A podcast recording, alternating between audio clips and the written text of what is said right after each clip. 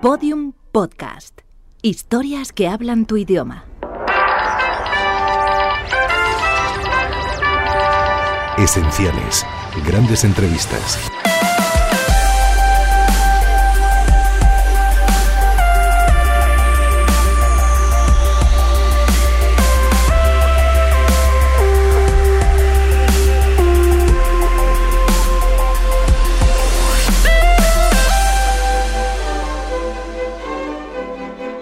Voces reencontradas. En los tiempos en que los presidentes de los clubes de fútbol siempre eran llamados con el don delante, don Vicente Calderón fue el máximo exponente de hombre de negocios hecho a sí mismo, luchador como el club que presidió durante 21 años, el Atlético de Madrid. Vamos a escucharle. ¿Cuál era su ilusión de estudiante niño? ¿Qué quería ser Vicente Calderón?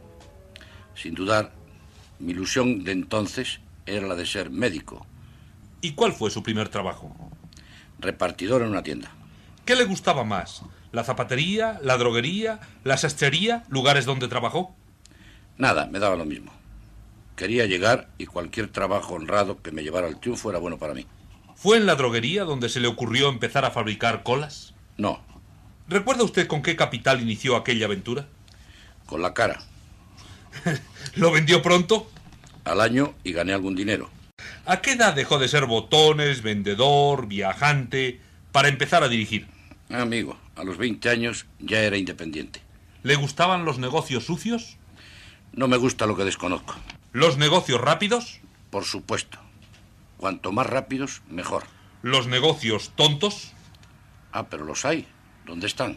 ¿Qué hacía usted antes de iniciar una nueva empresa? Pensarlo fríamente. Unas veces acertaba y otras no. ¿Nunca se le cayeron los anillos por hacer las tareas más humildes? No los uso. Cuando le confiaron el mando de la nave rojiblanca, muchos pensaron será un fracaso. El fútbol es el negocio más loco de este mundo. Complicado, muy complicado sí que es. Pero hombre, tanto como de locos, no.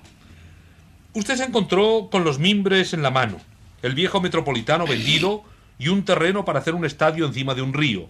La margen del río era entonces un estercolero.